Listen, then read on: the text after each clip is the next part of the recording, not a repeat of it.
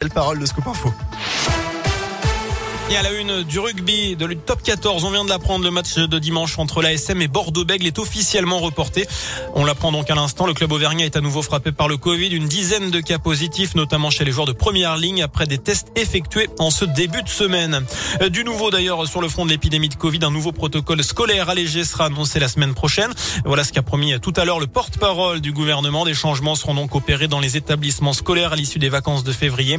Une confirmation également apportée par Gabriel Attal la réouverture des discothèques dans deux semaines, à savoir le 16 février.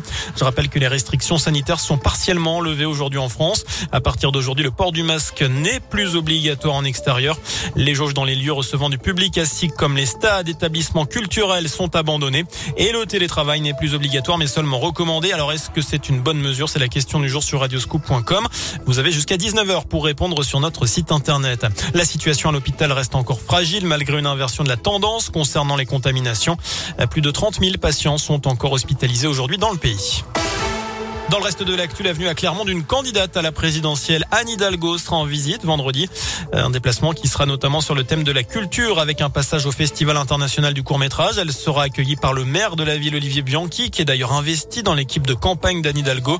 D'après la montagne, elle devrait aussi rencontrer les responsables du collectif Sport Féminin Co, une structure dans laquelle se retrouvent des clubs qui ont des équipes évoluant au haut niveau, comme le Clermont Foot ou la SM Romagna.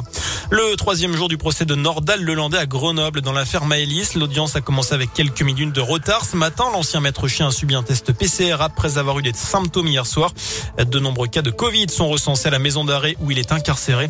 L'ex-militaire est longuement entendu cet après-midi sur son parcours de vie. Parcours de vie qui l'a conduit à enlever puis tuer la fillette de 8 ans en août 2017 en Isère.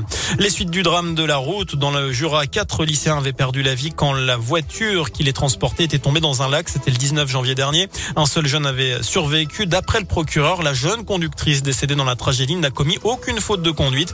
Le véhicule a glissé sur la route verglacée dans une courbe avant de partir en tonneau et de terminer dans l'eau glacée. Le jeune rescapé a été entendu par les gendarmes et il a confirmé qu'elle roulait à une vitesse adaptée.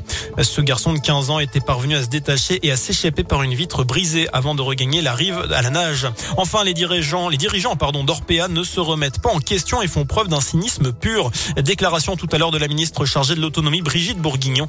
Les révélations se succèdent après le livre à charge sur les maisons de retraite du groupe. Après les accusations de maltraitance des résidents, ce sont les agissements de l'ex-patron qui interpellent. Dans le canard enchaîné de ce mercredi, on apprend que le dirigeant renvoyé depuis aurait vendu toutes les actions de l'entreprise qu'il avait en juillet dernier.